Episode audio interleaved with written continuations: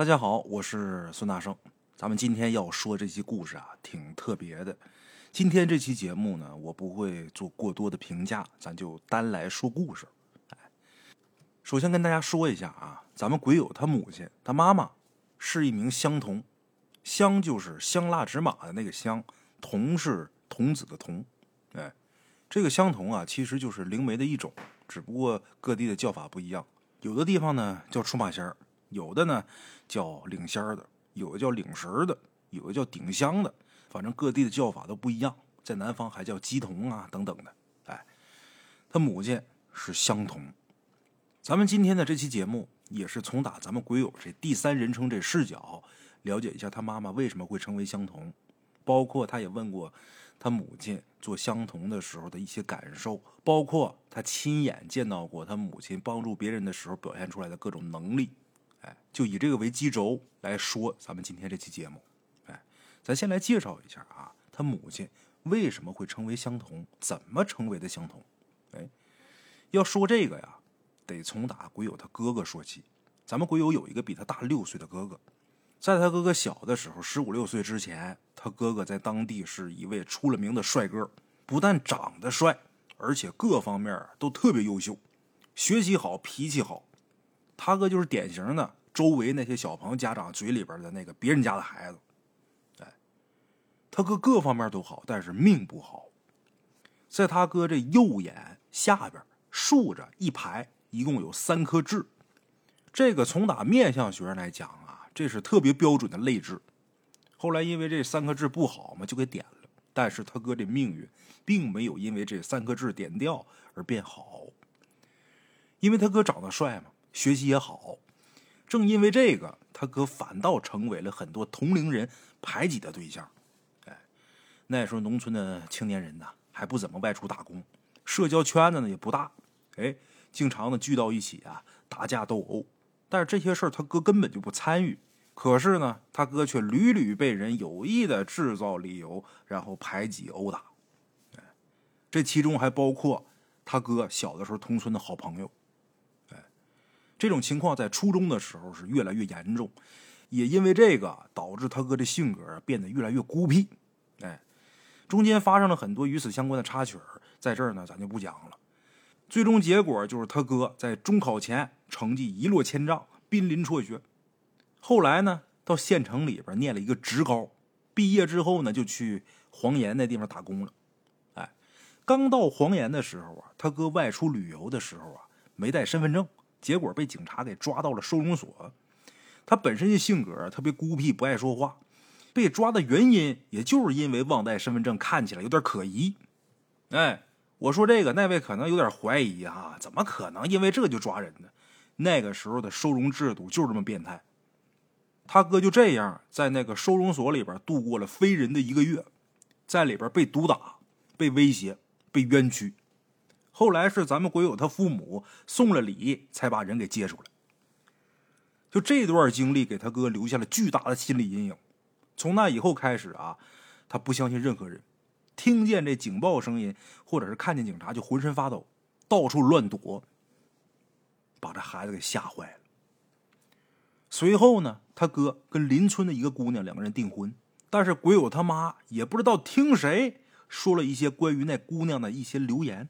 之后呢，鬼友他妈坚持退婚，没想到咱们鬼友他哥跟那姑娘感情特别深，因为这个，他哥对他妈产生了特别深的怨恨。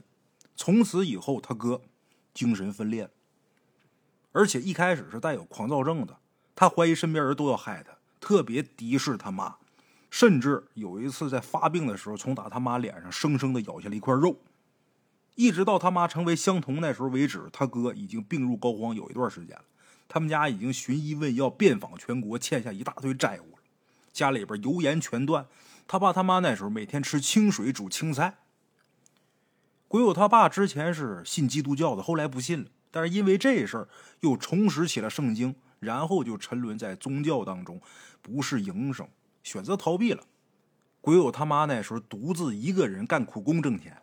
后来又联合咱们鬼友的两个姐姐，就是自己的两个女儿，给他爸施加压力，迫使他放弃宗教，面对现实，继续带咱们鬼友他哥去住院看病。那时候也是因为鬼友他爸种种表现吧，他妈坚决反对有任何信仰，他妈就是埋头苦干挣钱救儿子。最后他们家用彻底破产换来一个结论，什么呢？就是他哥这病无药可治，只能维持。鬼友他妈终日以泪洗面，咱们鬼友每次回家的时候啊，他妈还得装的很乐观那样，然后告诉咱们鬼友啊，啊又找着新药了，找着新医院了，哎，你哥那病啊正在好转什么的。后来几乎已经彻底无望了。就在这时候，咱们鬼友他们那个村有这么一个大娘，这大娘告诉咱们鬼友他母亲，这大娘说呀，她知道在不远的地方有这么一个村子，那村里边有一个香童，那香童特别灵。你去那儿试试看吧。当时鬼友他母亲想啊，反正这时候已经无路可走了，死马当活马医，看看就看看。就这样，鬼友他妈还真去试了。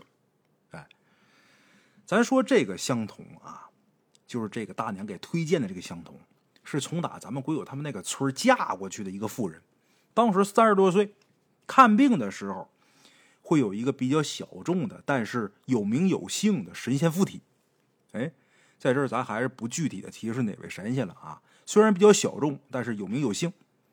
这个神仙看病的时候，通过唱词表达这个事情的缘由，还有一些解决办法。鬼友他妈不是领着他哥去找这香童给看病吗？结果这个神仙附到那个香童身上之后，正给鬼友他哥看病呢，他妈跟他哥都在那跪着呢，都在地上跪着呢。结果就这时候，鬼友他妈突然间也被另一个神仙给附体了。哎，他是来领儿子来看病的，结果他也被一个神仙附体了。这神仙同样是有名有姓。哎，这神仙呢，鬼友他妈之前根本就没提过，压根儿可能都不知道有这么一位神仙。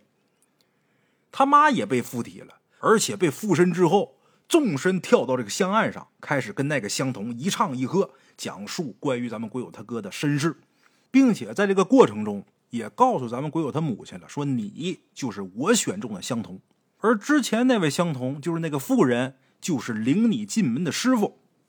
哎，鬼友他妈当时闭着眼睛，这声音跟表情完全是不同于平常，唱词清晰而且有逻辑，而且完整的讲述了一些奇异的场景。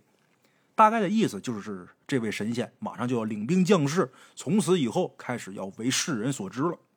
这些大段大段的唱词，不可能是他一个农村妇女自己编排好的。按照这位神仙所说，他选相同就得选着命运不好、经历过生活考验、吃尽苦头的人来当相同。为什么？因为这些人才能体会他人的苦楚，然后能帮助他行使自己的神迹。哎，这位神仙不是告诉鬼友他母亲说，对面那妇人就是领你入门的师傅吗？是吧？虽然说咱们鬼友他母亲也是，这也算是有师承了吧？啊，也是有师承的，但是好像这师傅啊，只不过是一个触发条件。为什么？因为那相同啊，并没有教鬼友他妈任何事儿，两个人更像是在一起探讨学习的学生。比如说，他们俩曾经在一起啊，讨论过被附体的时候那种奇妙的体验啊，什么身体发冷啊，刚开始附体的时候啊，会从打这个喉咙这地方提起一股气。发出非常大的响声，就类似于打嗝，但是跟打嗝又不一样，因为他这个时间更长，声音更响。哎，鬼友他妈或者说那位神仙啊，说这是天雷战鼓啊。附体成功之后呢，鬼友他母亲会不自觉的开始说话。鬼友他母亲曾经说过，他自己知道自己说的是什么，但是他不能决定说的内容。附体时间过长的话。恢复的时间也会变长，哎，就这些体验等等等等，两人经常在一起探讨。那个领他入门的那位相同，其实没教他妈什么东西，哎。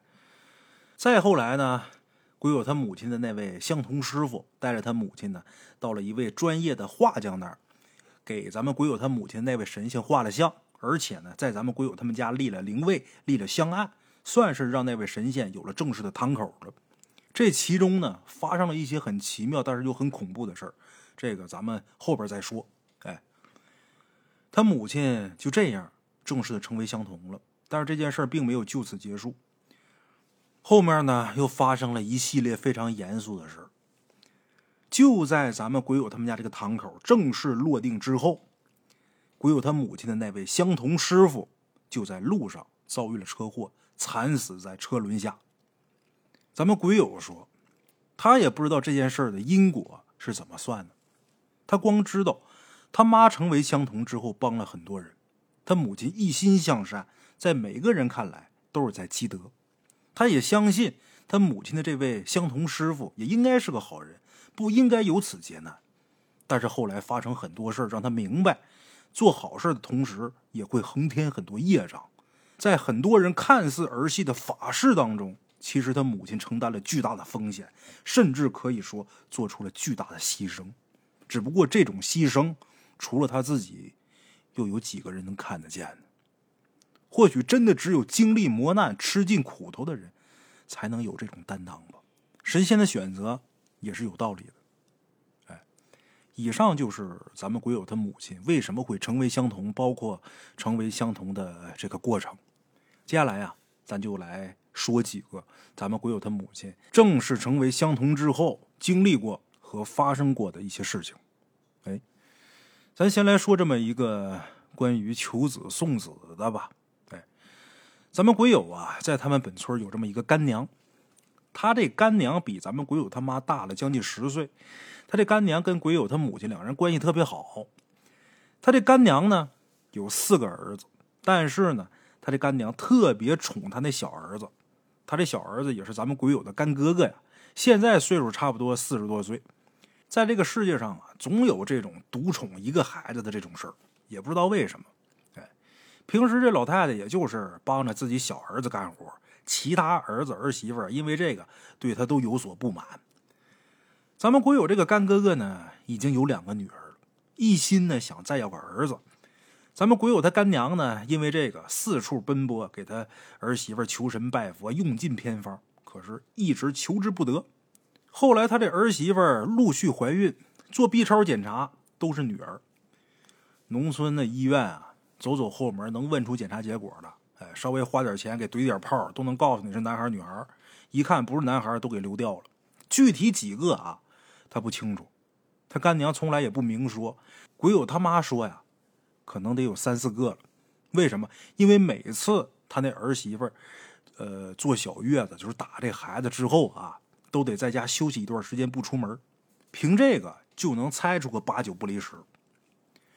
鬼友他这干娘一直想让鬼友他妈帮忙给求一求，但是鬼友他妈呢不愿意，很多次啊，很郑重的告诉他说：“你呀，不能让你儿媳妇这么流产呐，这是作孽呀，神仙只会怪罪呀。”不能帮你啊！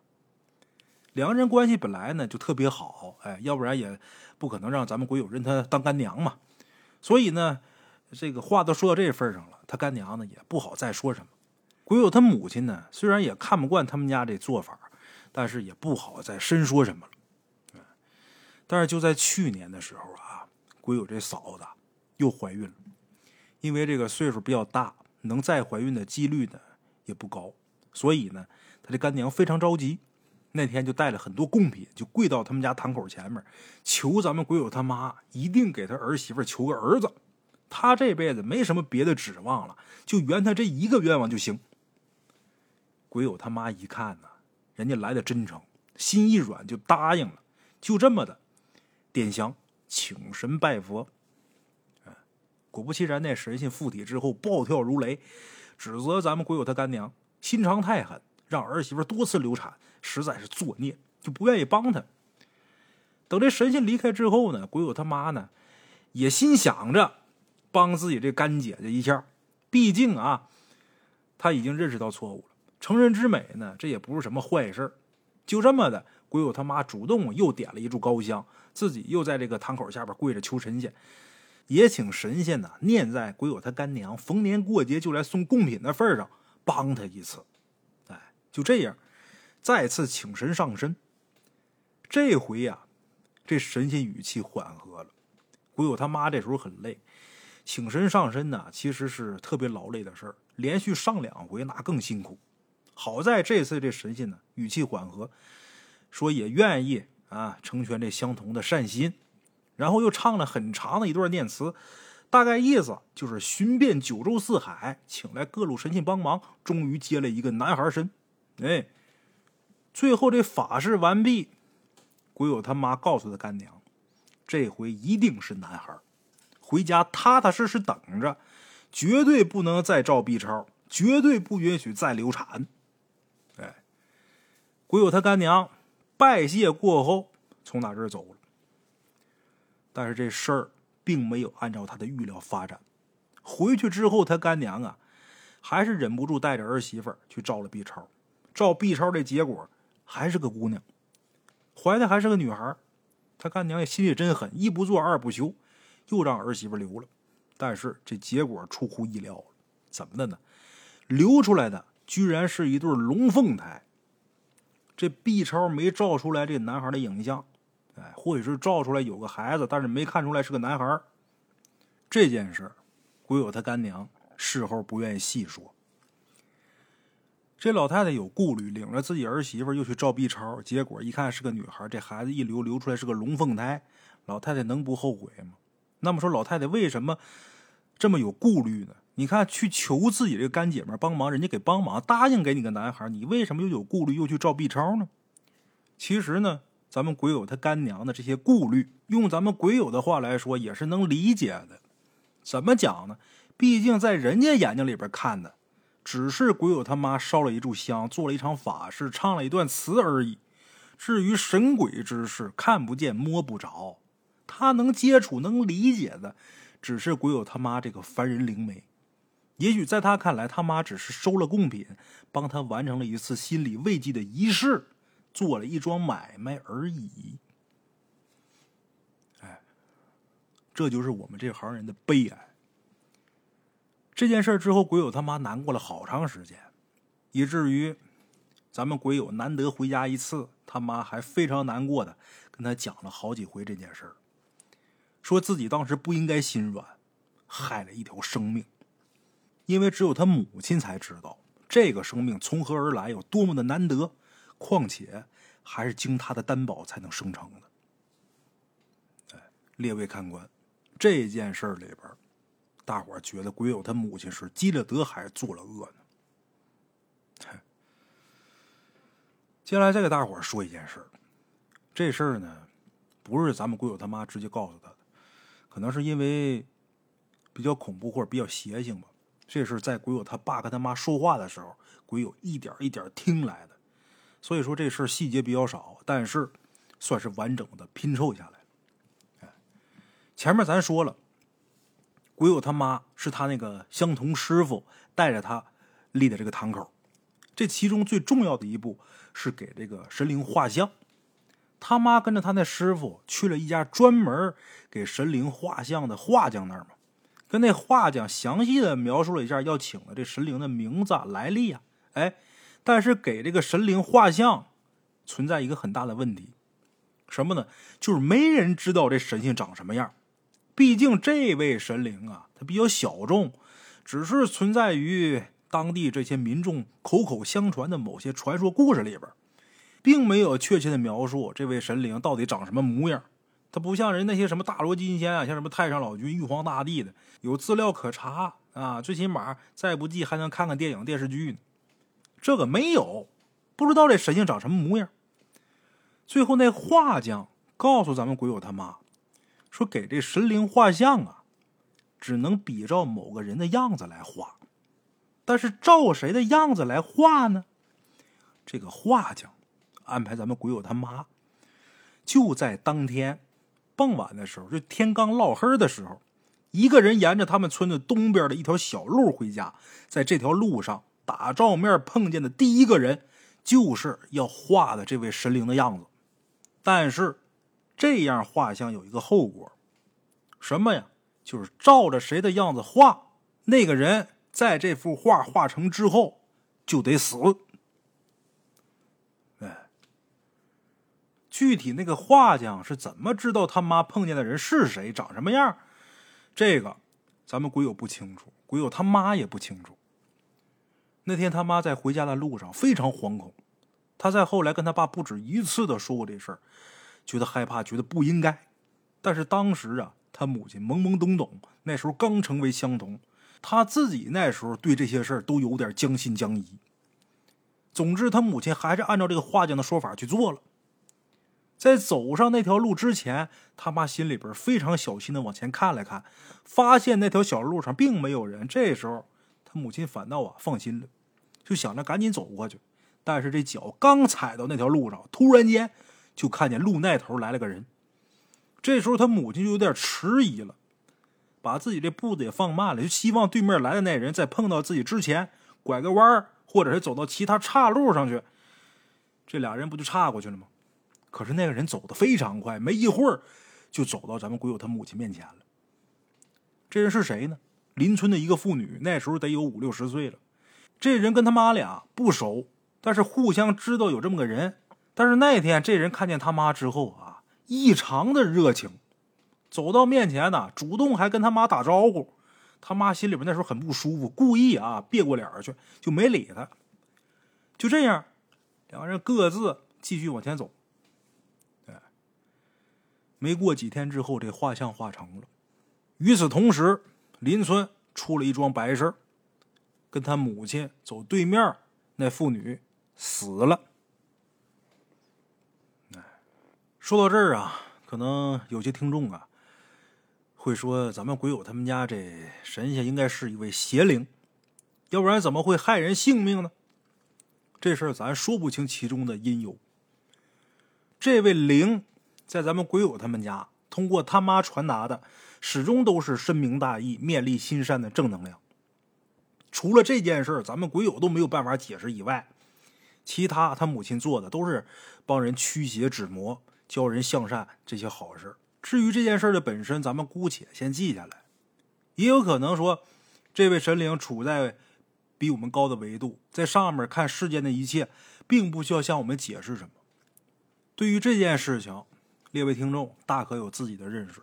哎，就像我前面讲的，咱不做过多的评价，就是单说这故事。啊，接下来呀。再给大伙说说咱们鬼友他母亲的做梦的事儿。他母亲做梦非常准，从他还不是相同的时候就是，甚至说可以预测到很多事儿，可以有意无意的做成某种风水局或者破坏掉别人的风水局，并且因此呢改变一些命运。他母亲有非常清晰的预感，有的时候啊，他们这些子女发生什么事没告诉他母亲，他母亲都会主动打电话过来问问最近是不是有什么事儿，哎。他妈做的梦啊，几乎都会有所指应。例如，他们姐弟四个人在出生之前，他母亲都做了非常清晰的梦。鬼友他大姐属羊，他母亲就梦到啊，领了一只小母羊回家。他二姐属鸡，他妈就梦到啊，去抓一只非常好看的大公鸡，但是这大公鸡飞走了，一只母鸡扑到怀里了。哎，鬼友他哥属猪，他母亲呢？就梦到一个非常不好的梦。说这个梦的时候，他哥那时候还没生病呢。他母亲就梦到啊，有一只猪掉到火坑里边，已经快被烧死了。他母亲扒开这火堆，把这猪给救出来了。哎，咱们鬼友属蛇，他母亲呢就梦到一条大蛇缠住他这腿不放。哎，鬼友他媳妇儿刚怀孕的时候，那时候还没去检查呢。鬼友他妈就说自己做了个梦，梦见两个小娃娃并排走，一大一小。走着走着，那小的走丢了。后来呢，咱们鬼友带着他媳妇儿第一次去做检查的时候，真的是双胞胎，这个卵泡啊一大一小。但是第二次检查的时候，那个小的不见了，就剩下一个了。他母亲这梦啊，真的是非常的准。他母亲也不懂什么风水之类的，但是呢，他总能在有意无意当中化险为夷。这种事发生特别多，咱就捡个就近的说吧。这是关于咱们鬼友他们家对门邻居的事儿。对门这邻居呢，这家这男的姓张，张大伯，他媳妇儿呢，咱们鬼友叫张大娘。农村对门邻居好像都不怎么太和睦啊。他们两家呢，也是这样，倒是说没什么过节，但是就是互相啊不怎么待见，有一种说不清的隔阂。张大伯、张大娘两口子都六十多岁。张大爷呀，前些年得了肝病，好好歹歹，总是不能痊愈。后来有一回啊，他们也不搁哪请来这么一位法师啊。这法师也不知道给他们支了什么招，反正自从那人走了之后啊，老张家这一家人就开始变得神神秘秘的。咱们鬼友他们家大门旁边啊，放了一块大青石，这是他们家原来拆老宅的时候啊拆下来的门枕。哎，老是那个木门呢，垫在那个轴下面那石头那门枕，就方便这个门开关转动的嘛。这门诊拆老房的时候拆下来就没舍得扔，在自己家这大门口旁边放着，一直放了好多年，也没什么用处，这玩意儿也没动过。咱们鬼友他们家跟张大白他们家呀，也不是对门稍微错开点所以这块石头恰好就对着张大白他们家大门。那几天呢，鬼友他妈就发现呢，那块石头啊，总是莫名其妙的被人给挪动了。一开始他妈以为是小孩弄的，可是每回搬回到原处，第二天肯定又被搬动，所以他妈就断定肯定是有人故意这么干，偷偷摸摸肯定是见不得人呢。就这样，鬼友他妈就不动声色，哎，就这么的搬来搬去，搬了好几天。对面那张大娘啊，实在是忍不住了，几经周折，通过另一家邻居来告诉咱们鬼友他妈，能不能把那大石头搬走。鬼友他妈一听，那肯定是他干的呀！之前挪石头他挪的呀。这通过别的邻居来给我透话呀，他妈特别生气，因为这张大娘啊干的这事儿实在是挺猥琐的，偷偷摸摸的到人家去搬东西，干了这么多天都不敢正面跟咱们鬼友他妈说句话。其实一开始你要说一声的话啊，也不可能说跟他杠那么些天。况且人家这石头本来在人家家这边呢。鬼友他妈就觉得呀，对面这个张大娘，她这要求实在是没道理。你自己又不出面说话，还让邻居告诉我，鬼友他妈就没答应。你要是觉得这石头碍眼，你当面跟我说，你来跟我说了，有什么不能说的？有什么不能大大方方说呀？这另一个邻居来说，鬼友他妈当时就没答应。等第二天，咱们鬼友他妈碰见这张大娘的时候，觉得啊，没什么事是不能当面说开的呀。有什么不能说开的？上前就问张大娘。说你为啥要让我搬这石头啊？结果张大娘一听这事儿，一言不发，撒腿就跑，就是那种干了亏心事逃跑的那种。鬼友他爸当时在场，看见之后都觉得特别搞笑。这么一来呢，鬼友他母亲更断定这张大娘啊，她要干这事儿啊，肯定是有问题的，那就更不愿意挪这石头了。结果没过两天，鬼友他妈去后院的时候，他们家堂口在后院嘛。发现后院的大门呢，竟然被人给劈了一个大口子。他们家的大门是木头的，虽然说有些年头，但是还是比较结实的。这大口子那无疑是人为的。再结合对门邻居此前的作为，他妈就觉得肯定是这张大娘干的。但是他没有证据，所以就没说什么。没想到后来啊，还有更过分的事，什么呢？没过几天，咱们鬼友他爸他妈一起去他们家祖坟烧纸。因为快鬼节了嘛，去烧纸，结果发现他们家祖坟呢，居然被人刨了一片。这种事儿在农村简直是难以想象的，挖人家祖坟呐，那几乎是最恶毒的手段了。他爸他妈都心知肚明，这事儿肯定还是张大娘干的。他爸当时就火了，拎起铁锹就要去挖他们家祖坟，结果让他妈给制止了。他妈就说：“这事儿啊，虽然说咱们觉得是他们家，但是咱没证据。况且不管是谁。”既然这么干了，就自有后果。咱不会用跟他们同样的卑鄙的手段，但是你想熊我，不行。咱不能任人侮辱啊！挖祖坟呐，这绝对是接受不了的。鬼友他妈回到家里边，到堂口请神下来明断事理。通过这神灵的嘴才知道，对门是听了那个骗子法师的话，觉得咱们鬼友他们家的气盛。对他们家不利，导致张大爷这身体不好，所以千方百计想要坏咱们鬼友他们家的风水。那块石头镇住了他们家的宅门，同时呢，正对这个张大爷他们家大门。张大娘就觉得这石头让她很不舒服，就一直想搬开。特别是刨祖坟，几乎是搅得他们家祖辈难安。哎，就包括劈他们家后面那门，是为了让他们家泄气的。当时鬼友他妈就发愿，就说这事儿干了，谁干呢，谁就得承担后果。我不想跟谁结怨，但是我绝容忍不了别人这么欺负我们。哎，当时就发愿了，谁干呢？谁担这后果？结果第二天，张大爷突然去世了。哎，这事儿呢，咱们鬼友说他母亲自始至终也没有针对过谁，也没有说诅咒过谁，或者说让这个神灵去帮他去把谁谁谁害死，没有。他母亲只不过说我想要个说法，谁干刨我们家祖坟的事儿，让他承担后果。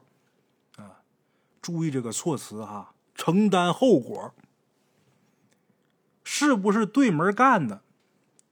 神灵所说的可不可信？这些咱们抛开外，但是如果说相信因果存在的话，有些事情它是有自然规律的。那么对门这张大爷的死也就好解释了。啊，好了哈，咱们今天这期故事啊，就给大伙说到这儿。其实关于咱们贵友这位相同母亲的故事还有很多啊，也不知道大家伙喜不喜欢听这种的。就像前面大圣说的啊，今天这些故事啊，大圣我不做任何的评价。